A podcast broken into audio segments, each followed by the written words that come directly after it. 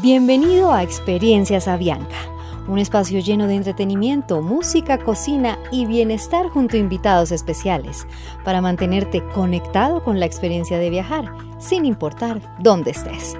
Conéctate al mejor contenido para seguir volando. Hola a todos, buenas noches, bienvenidos a la Experiencia Avianca aquí en Gato Dumas. Mi nombre es Mónica Ríos, yo soy la directora de Innovación y Desarrollo de Gato Dumas Colombia y los voy a acompañar en este recorrido con una receta de pastelería bastante rica.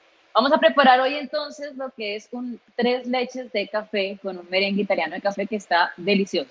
Entonces, ya sé que tienen a la mano la receta, pero vamos a repasar cuáles son los ingredientes que necesitamos para prepararlo. Tengamos en cuenta que el tres leches se compone de dos partes o dos elementos, ¿vale? Tenemos por un lado un bizcochuelo y por otro lado el merengue italiano. Ese bizcochuelo va a ser humedecido con una mezcla de tres leches y un poco de café, que es lo que le va a dar ese sabor que estamos buscando en este postre. Entonces, veamos cuáles son los ingredientes para preparar el bizcochuelo, que es lo primero que vamos a hacer. Entonces, si nos acercamos acá, vamos a ver que tenemos cuatro unidades de huevo, 125 gramos de harina que está repartida en estos dos recipientes, 125 gramos de azúcar, y tenemos acá ralladura de naranja que la tengo cubierta con un pedacito de papel humedecido para que se mantenga fresca. Pero acá está la ralladura de naranja únicamente la parte de color. No queremos la parte blanca que de pronto vaya a amargar la preparación y un poquito de esencia de vainilla para también aromatizar. Eso es lo que necesitamos para hacer el bizcochuelo. Entonces, lo que vamos a hacer es que vamos a tomar en una batidora y vamos a comenzar a adicionar dos ingredientes. Huevos, bueno, tres. Huevos, azúcar y la ralladura de naranja, ¿vale? Y la vamos a comenzar a batir. Si no contamos con una batidora de estas, pero tenemos una eléctrica manual, perfecto, nos va a servir para incorporar aire. Es necesario utilizar batidoras que ejerzan suficiente fuerza porque necesitamos montar o batir bastante eh, los huevos, ¿vale? Si lo intentamos hacer a mano, es posible que lo logren, pero van a terminar sin brazo. Entonces, es mejor eh, acudir a la tecnología en este sentido. Entonces, vamos a poner los cuatro huevos en la batidora y le vamos a adicionar un poquito de esencia de vainilla, toda el azúcar de una vez y la ralladura de naranja. Acá podrían optar también por ralladura de limón si les gusta, no hay ningún problema. A mí es que me encanta la combinación del café con la naranja. Y vamos a comenzar entonces a batir. Mientras tanto, les voy contando de qué eh, se trata, digamos, esta, esta mezcla, un poco de técnica que es importante entender. Si se dieron cuenta en la receta, no tenemos adición de polvo de hornear o bicarbonato, ni lo que se llama un impulsor o un eh, leudante químico. Acá lo que estamos empleando realmente para airear, para hacer que la, la torta quede esponjosa, es el aire directamente que se va a incorporar con el batido en los huevos. Esto hace parte de una familia o una categoría dentro de la pastelería que son los batidos livianos. Los batidos livianos son aquellas preparaciones aireadas y esponjosas que se logran gracias a la, digamos, al trabajo mecánico que se le da o se le otorga directamente al batido de los huevos. ¿Eso qué quiere decir? Que en este caso, realmente, sí depende de la mano el crecimiento o el buen resultado que tengamos al final, porque como no tenemos ninguna ayuda de polvo, hornear o bicarbonato que haga esponjar la mezcla, pues sí tenemos que cuidar mucho el aire que vamos a incorporar inicialmente. ¿Qué les recomiendo? Vamos a batir bien los huevos hasta que espumen, pero hay algo que deben entender técnicamente. ¿Por qué? Porque muchas veces pasa que no sé de qué ciudades se están conectando, pero si están en ciudades o en lugares que están al nivel del mar, ¿vale? Les voy a recomendar que batan por mucho tiempo, es decir, unos 5, 10 minutos, 8, 10 minutos, la mezcla de huevos. La van a dejar batiendo sin ningún problema. Pero si están a mayor altura, como por ejemplo aquí en Bogotá, donde estoy yo ahora mismo, no le voy a dar tanto batido. ¿Por qué? Porque a mayor altura necesitamos menos impulsor, en este caso menos cantidad de aire. O si no, la torta va a quedar como eh, con un hueco en el centro, se va a caer por el exceso de aire que le estamos poniendo. Eso es uno de las, digamos, de los factores que influyen mucho en el resultado final, es entender eh, qué sucede si la mezcla se riega, por ejemplo, o si se hace un hueco en el centro, o no, no sube, eh, o se hunde en el centro. entonces, para tortas que tienen polvo horneado bicarbonato, seguramente ese error que es muy frecuente tiene que ver con la cantidad de polvo horneado bicarbonato en el caso de que las tenga o contenga este ingrediente. En el caso de los batidos livianos, es exceso de batido o exceso de aire. ¿vale? Entonces eso para que lo tengan súper presente y súper en cuenta. Entonces, si se dan cuenta, ya la mezcla ha aireado, ha cambiado de color, se vuelve un poco más pálida sin embargo, todavía sí le va a hacer falta un poquito más de batido. Les voy a mostrar. Voy a apagar la, la batidora y lo que noto es que cae muy rápido la mezcla y yo necesito que por lo menos se mantenga un poquito justo en donde cae. Entonces la voy a dejar batiendo y mientras tanto vamos a preparar el molde que vamos a utilizar. Entonces, para eh, el molde pueden utilizar el molde que ustedes quieran, regálame un pedacito de aluminio, el molde que ustedes quieran, desde una refractaria a un molde de torta directamente, el cual es importante en mantecar y en harinar. Entonces, nosotros acá en Gato Dumas utilizamos este tipo de aros que no tienen fondo. ¿Y por qué los utilizamos? Porque son realmente muy versátiles para muchas preparaciones, tanto congeladas como horneadas, y pues esto es lo que utilizamos realmente. Pero en casa, por lo general, no tenemos estos aros, sino que tenemos de una vez moldes que tienen fondo. Debemos crear o generar ese fondo o ese molde eh, y lo vamos a hacer con un poco de papel aluminio. ¿Listo? Ese papel aluminio lo vamos a poner en la base y luego vamos a comenzar a pincelar un poco de mantequilla, la cual tengo mezclada con harina y aceite. Eso nosotros le llamamos acá mezcla mágica, que es algo espectacular porque se convierte en un desmoldante muy práctico a la hora de trabajar en pastelería. Entonces, para hacer esa mezcla mágica pueden mezclar una parte de mantequilla, una parte de aceite con dos partes de harina y tienen lista la mezcla.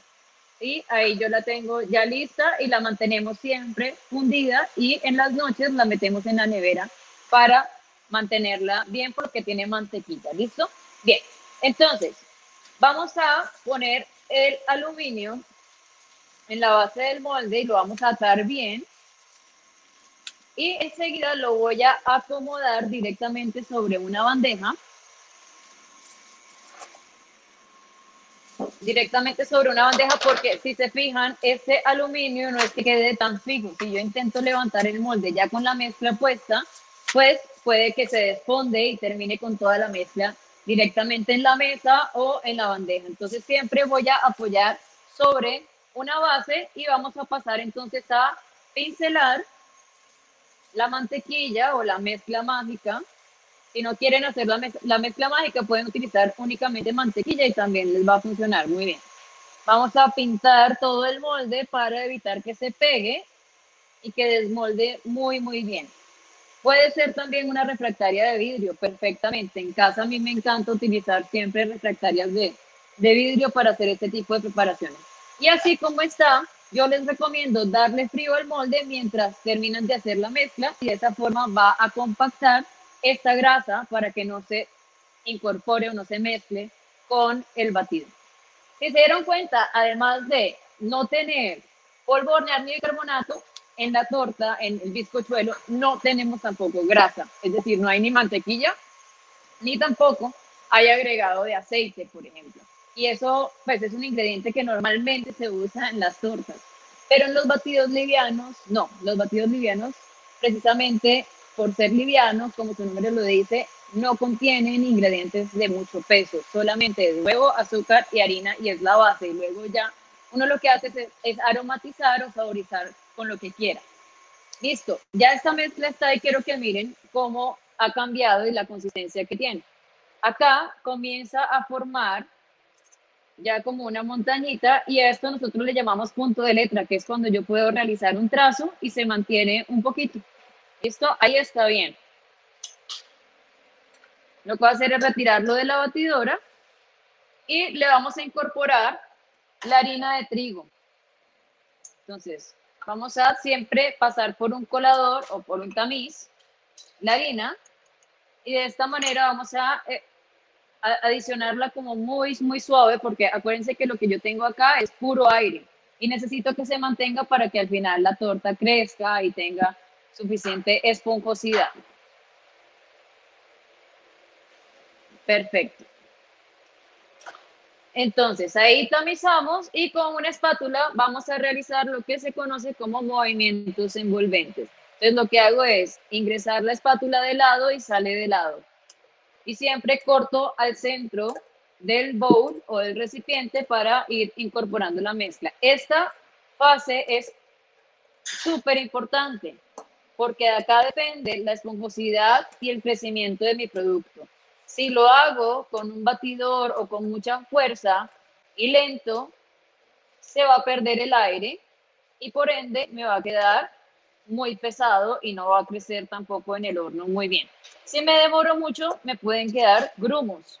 Algo importantísimo, por gravedad, la harina que tiene mucha más densidad o más peso, se va a ir al fondo del bowl o del recipiente. Entonces, con la espátula raspen siempre en el fondo para evitar que de pronto no quede incorporada harina.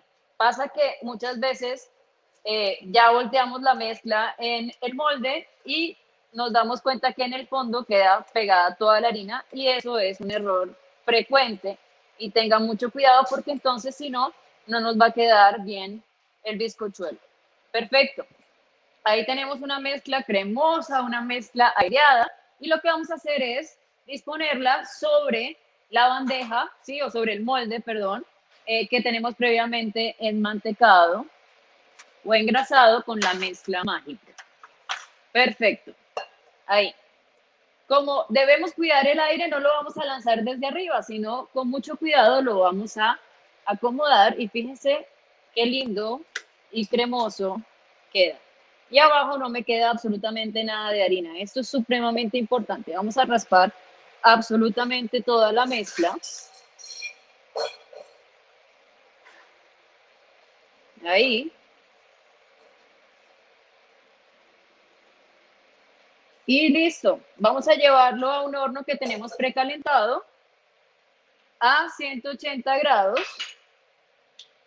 Más o menos unos 20, 25 minutos, ¿vale? Pero es importante igual revisarlo y es el viejo truco, palillo, sale limpio y ya está. O punta del cuchillo, sale limpio y ya está.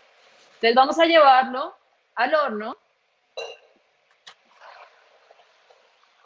Aquí. Y lo vamos a dejar tranquilito que se hornee y se cocine. ¿Cómo se ve? Listo.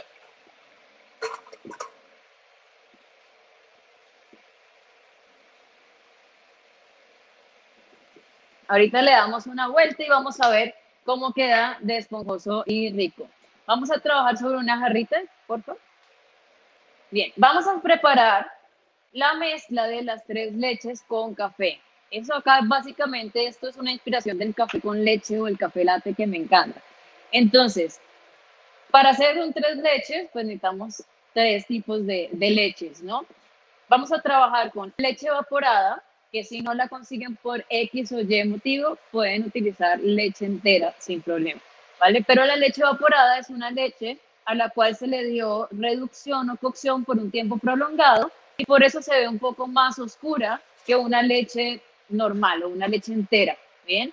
Entonces acá se concentra eh, los azúcares propios de la leche, se concentran las proteínas, por eso tiene ese color y se evapora un poco el agua.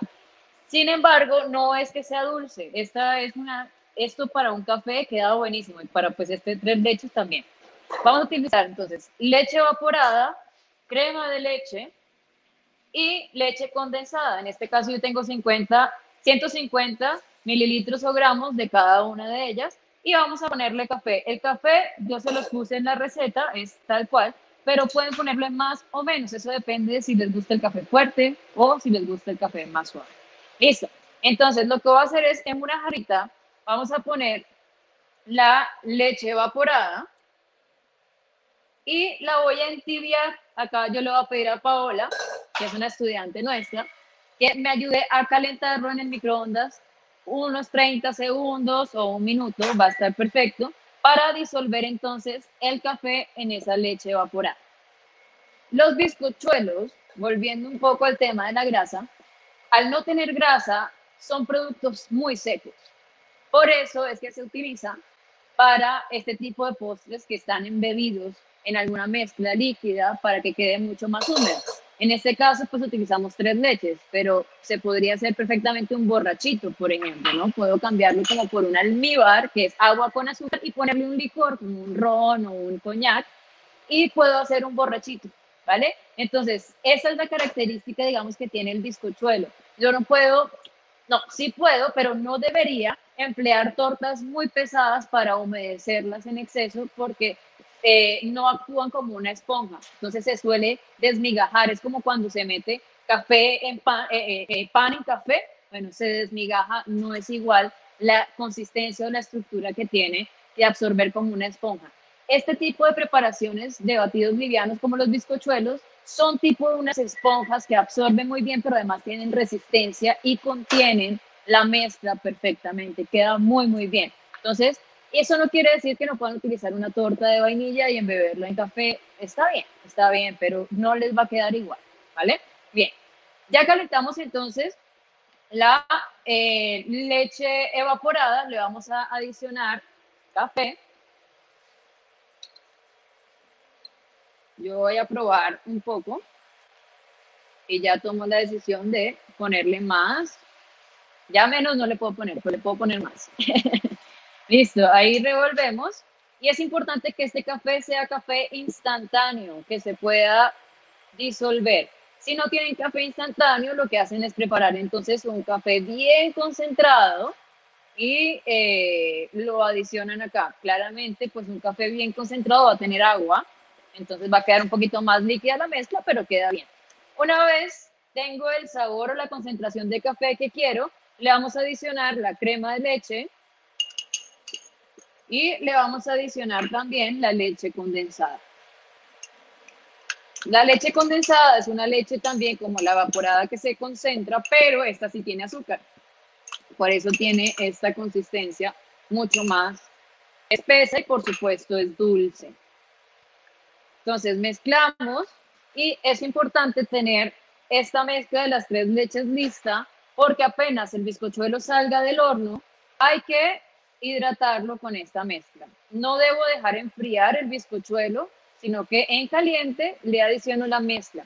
Y esta mezcla no la voy a llevar a la nevera, la voy a dejar aquí a temperatura ambiente para que tampoco se vaya a enfriar y de esa manera me va a absorber muchísimo, muchísimo mejor.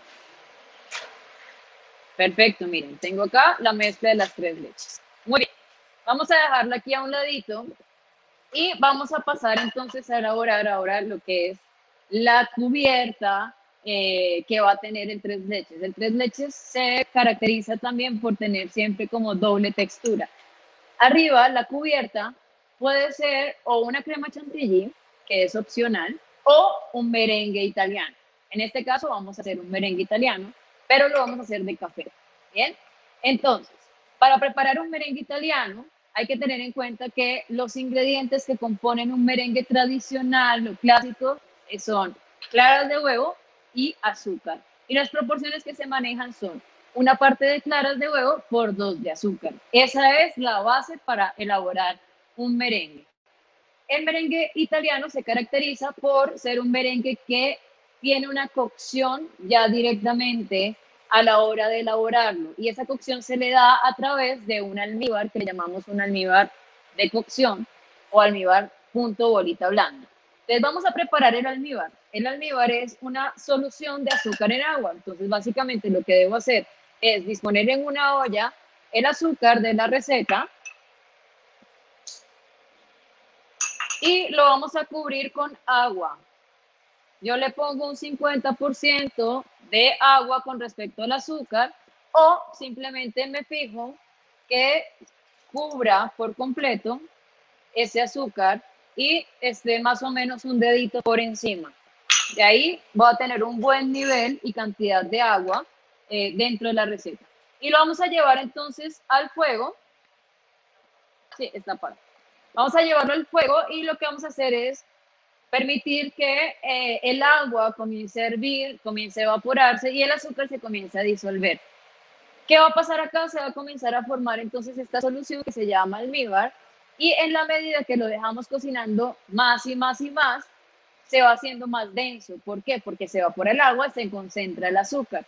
Y eh, esto es pura ciencia realmente en temas de, está cerrado el, eh, esto es pura ciencia realmente en, temas de, digamos, de la gastronomía, que es entender el comportamiento del azúcar. Pero básicamente en la medida que nosotros cocinamos este almíbar, el almíbar se va poniendo más denso.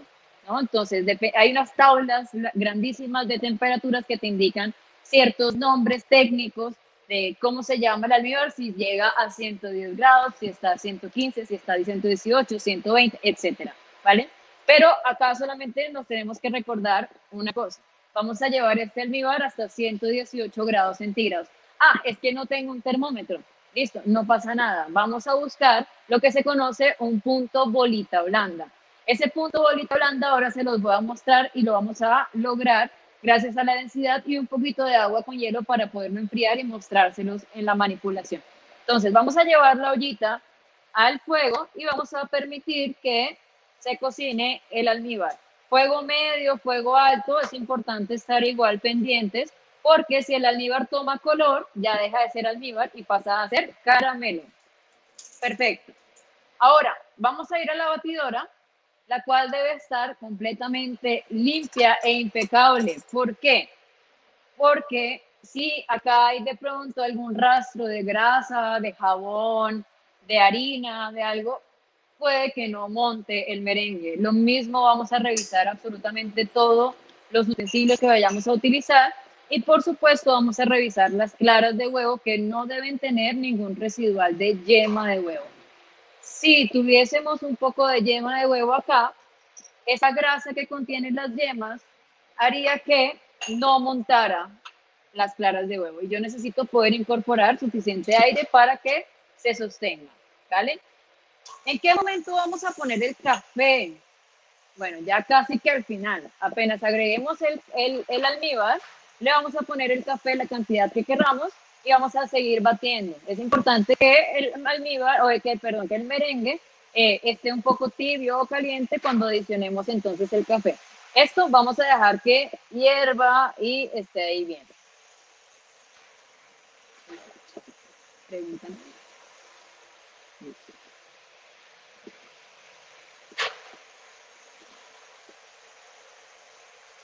Perfecto, vamos a dejar ahí que hierva tranquilito. Acá tenemos la batidora en velocidad mínima. Vamos a ir a ver cómo está el bizcochuelo en el horno.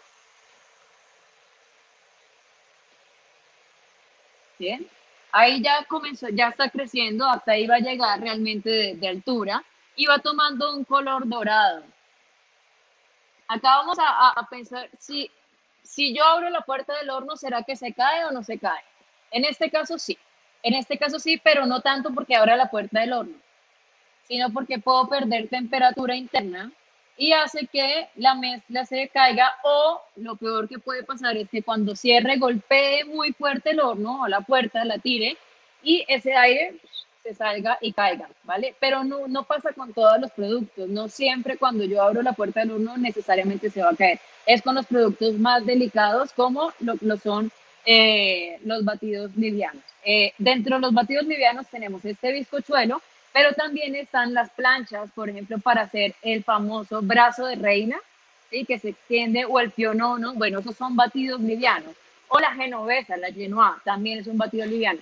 Las características principales son a base de huevo batido, llevan solamente azúcar, harina y huevo y el aromatizante que por lo general es vainilla, pero acá como vieron lo enriquecimos con un poco de eh, ralladura de naranja, ¿vale? Pero esa es la base. Y a tener en cuenta es que las proporciones que se manejan son por unidad de huevo, si yo tengo un huevo, le voy a poner 30 gramos de azúcar y 30 gramos de harina. Entonces, si se dieron cuenta, estamos haciendo un bizcochuelo de 4 huevos. 4 por 3, 12. ¿sí? Que le puse un poquitico más, 125 como por cerrar ahí. Pero eh, por cada huevo se utiliza 30 eh, de azúcar y 30 de harina. Y ahí yo puedo entonces multiplicar la mezcla o hacerla de 5, 6, 7, 10 huevos, dependiendo del molde y la cantidad que necesite hacer. Pero es una receta que se queda aquí sin tener que ver el papel. Nunca. Pueden repetir el video si quieren. Listo. Ok. Vamos a ver cómo va esto. El almíbar todavía no se ha formado. Apenas está disolviendo los cristales de azúcar que estaban alrededor y todavía están en el centro ahí concentrados los otros. ¿Qué puedo hacer?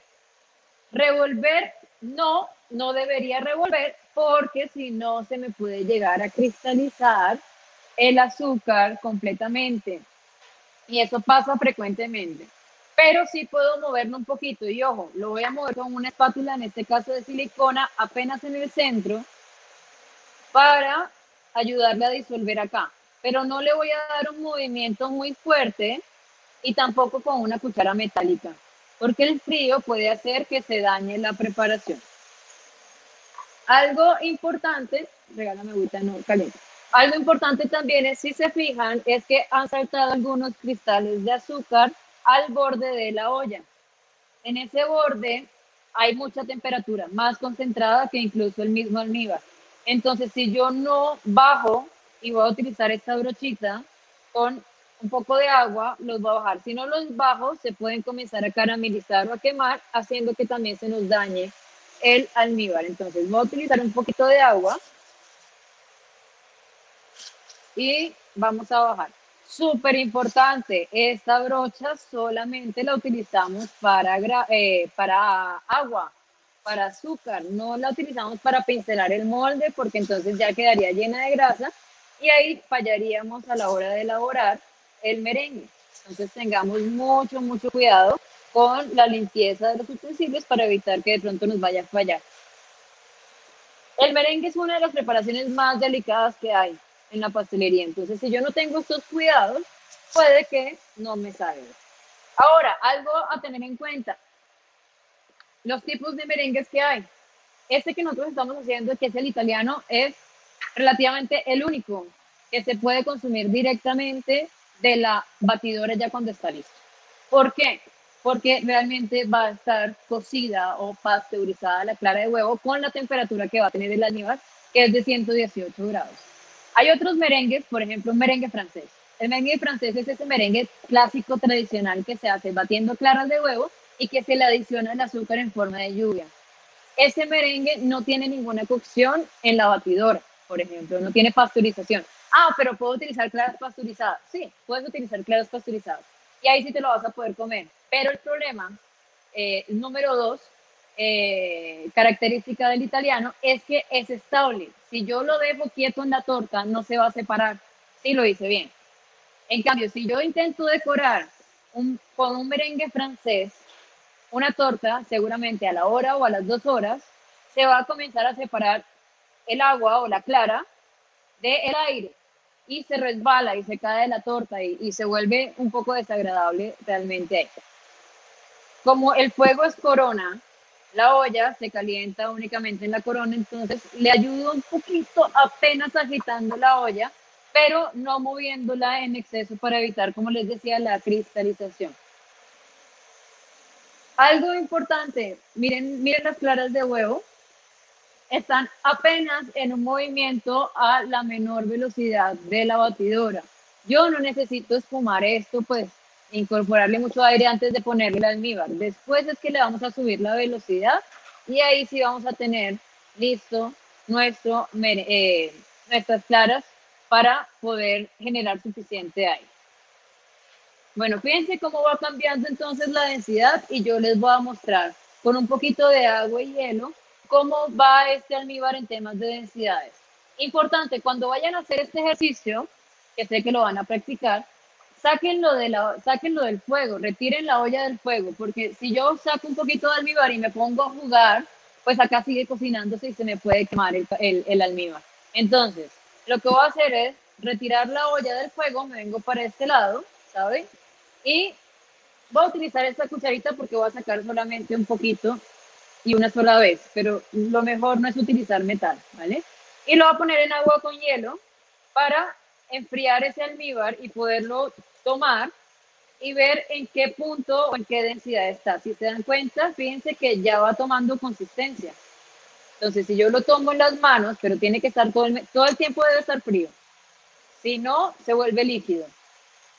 Todo el tiempo en agua con hielo, lo que estoy buscando es formar una bolita que les comentaba ahorita, que es una bolita, ¿sí? Que si la plano o la aplasto, se nota que es una bolita blanda. Esto es un almíbar punto bolita blanda y así es como lo necesito. Les voy a mostrar algo. Este almíbar es flexible, es elástico, entonces me va a permitir la incorporación dentro de las claras de huevo. Si este almíbar se pasa, llega a un punto que se llama punto bolita dura, que es realmente duro, y ya yo no lo podría estirar y eh, no se incorporaría nunca a las claras de huevo. Y ahí pasa mucho que eh, me preguntan incluso eh, cuando les pasa algo similar y es que, ay, ¿por qué me queda el almíbar pegado en el bowl? ¿Sí? En la parte de abajo y no se incorpora las claras, porque se les pasa de punto, porque ya no está flexible, toca el metal de la, del bowl y queda abajo pegado y duro. Entonces no es flexible, no se incorpora nunca a las claras. Así como está el almíbar recién sacado del fuego, vamos a adicionarlo a las claras, siempre por el bordecito, lo va a subir un poquitico la velocidad, siempre por el borde y suavecito lo vamos adicionando. Si lo pongo muy cerca al batidor o al globo, va a comenzar a saltar y no se incorporaría. Entonces, fíjense ahí, termino de adicionar absolutamente todo el almíbar y le subo la velocidad a la batidora para que eh, se incorpore absolutamente todo, se enfríe y, y quede con aire, bastante aire. Necesito que esto llegue a un punto que se llama punto de nieve. Eso no se les va a pasar. Si yo lo dejo batiendo una hora, pues se va a salir el aire, básicamente. Pero no es que se me vaya a pasar o quedar eh, realmente muy, muy mal, no, ¿vale?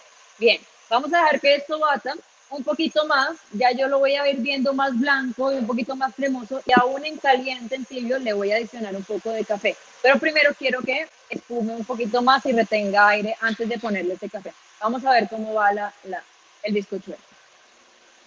Voy a abrir ya la puerta del horno y vemos entonces que tiene un color dorado parejito. Yo lo que hago es tocarlo y si el bizcochuelo se devuelve es porque ya está listo. Este ya está. Si quieren probarlo incluso con un cuchillo o con un palillo, está muy bien, pero yo ya lo voy a retirar así como está y nos los vamos a llevar para la mesa.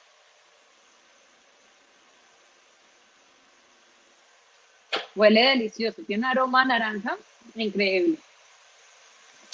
Listo. Tenemos listo el bizcochuelo fue en tiempo real, así que ahí pueden ver que exactamente se demoró esto. Y fíjense cómo ya él se despega directamente del molde por gracias al desmoldante que le pusimos. Ahora, voy a utilizar un palito de pincho para hacer unos huequitos. ¿Me prestas un plato, por favor? Vamos a pincharlo un poco para que absorba bien la mezcla de café de los tres leches. y así pinchamos sin miedo, no le va a pasar absolutamente nada, no se les va a desbaratar o romper, necesitamos que realmente absorba todo, todo el líquido. ¿Bien? Ahí está muy bien. Los bordes son un poquito más secos que el centro, entonces vamos a intentar que caiga mucha más mezcla de las tres leches alrededor. Y lo que voy a hacer es pasar Vámonos para este ladito. Vamos a pasar el molde. Tenemos otro, otro, ah bueno. Vamos a pasar el molde aquí a un plato porque y, e intento utilizar un plato que tenga algo de fondo por si de pronto las tres leches no se absorben bien, que no se vaya a regar. ¿Listo? Bien. Ahí entonces, en caliente el bizcochuelo y la mezcla a temperatura ambiente, comienzo a adicionar la mezcla de las tres leches y esto como una esponja va a absorberlo. No le tengan miedo a la cantidad de líquido porque esto ya lo he probado antes y queda buenísimo. Ahí eso se va a absorber perfectamente y hay que dejarlo en lo posible toda la noche o todo el día, unas 6, 7 horas en nevera, una vez haya absorbido la mezcla para que se enfríe muy bien y podamos cortar la porción. Si no se hace de esa manera, pues entonces no va a ser tan rico. Se lo pueden comer tibio, pero háganme caso que en frío queda mucho más, más rico. Mientras absorbe esa mezcla, lo que voy a hacer es ponerle café al merengue.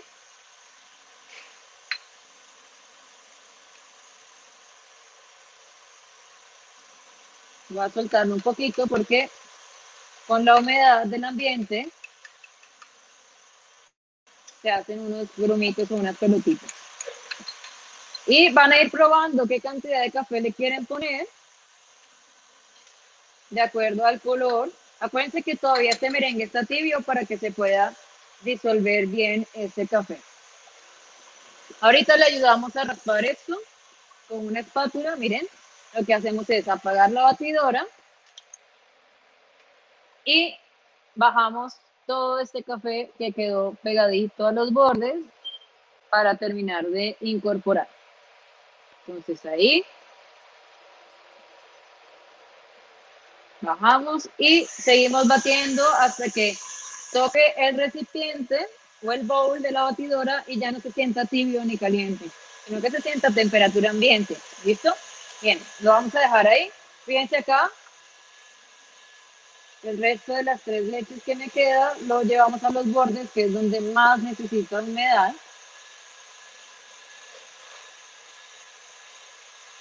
Y ahí absorbe perfectamente.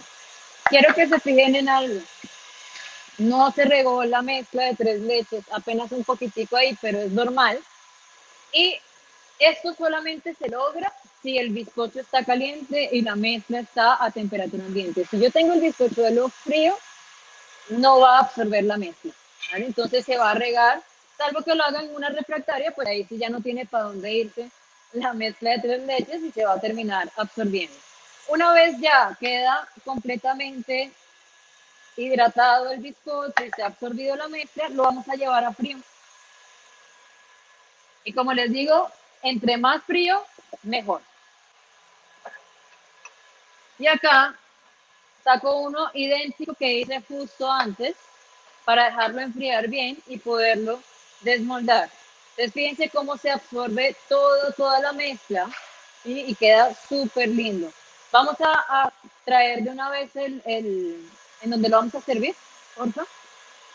Y vamos a desmoldar la torta o el, o el bizcocho directamente en el plato o en donde lo vayamos a servir. Entonces fíjense que yo voy a utilizar esta lajita y sin miedo, volteo. Ahí volteamos. Voy a retirar el plato. Y le vamos a quitar el papel de aluminio. Ya, ya él cayó, ya me di cuenta que está despegado.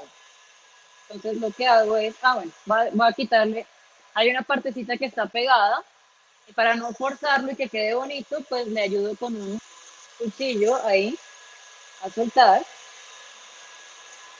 Y levanto teniendo listo la torta desmoldadita. fíjense la humedad que tiene. Miren que aquí, que, que, se ve como un parchecito seco, es porque no llegó la mezcla de las tres leches a ese punto, pero no importa, está, está muy bien. Esto como lo ven, se ve bonito y está delicioso. Ahora vamos a decidir cómo lo vamos a decorar. Entonces, para esto voy a utilizar una manga y una boquilla. Eh, y esto es a elección. Si no quieren una manga o una boquilla, pueden con una cuchara, con una espátula, ponerlo de forma rústica como ustedes prefieran. yo voy a ir con una manga pastelera desechable que las prefiero, eh, o de silicona incluso también funciona muy bien, y voy a abrirla para ponerle una boquilla y darle un acabado a este tres leches de café. Entonces, eh, vámonos con una risadita el día de hoy. Va a abrir un poquito más la manga.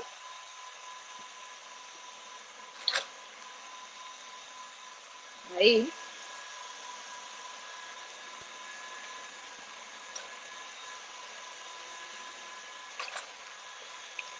Y es importante que siempre sobresalga la boquilla de la manga o del plástico, ¿vale? Si es de tela, pues de tela.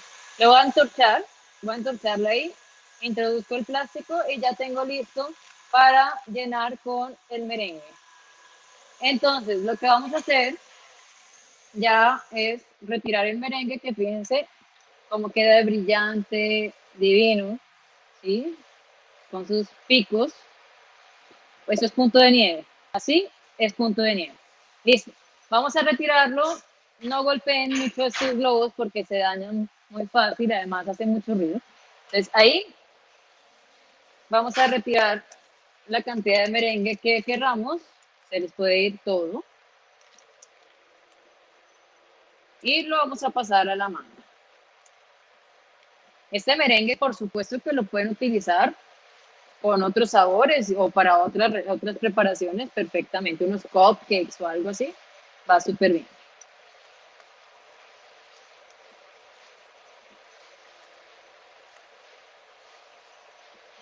Listo, tenemos este merengue de café y vamos a manguear. Y aquí sí viene el artista con, con su firma y lo que quieran hacer. Entonces yo simplemente voy a ir poniendo poco de merengue.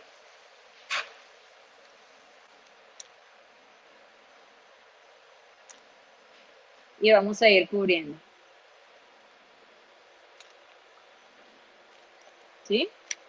Y voy a seguir cubriendo más en el centro. ¿Sabes qué te voy a pedir? De pronto el café que teníamos que nos había quedado y, y una, un tamiz. ¿Listo? Y entonces ya mangueamos el tres leches con el merengue de café y vamos a pasar a decorar. Y esto escurrámoslo y lo ponemos en. Y vamos a pasar a decorar con un poquito más de café espolvoreado. Lo voy a poner en un colador. Ahí apenas quiero que caiga un poco.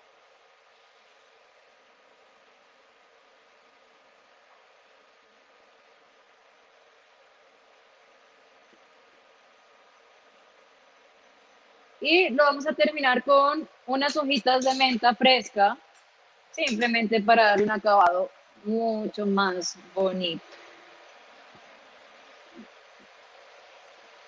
¿Listos?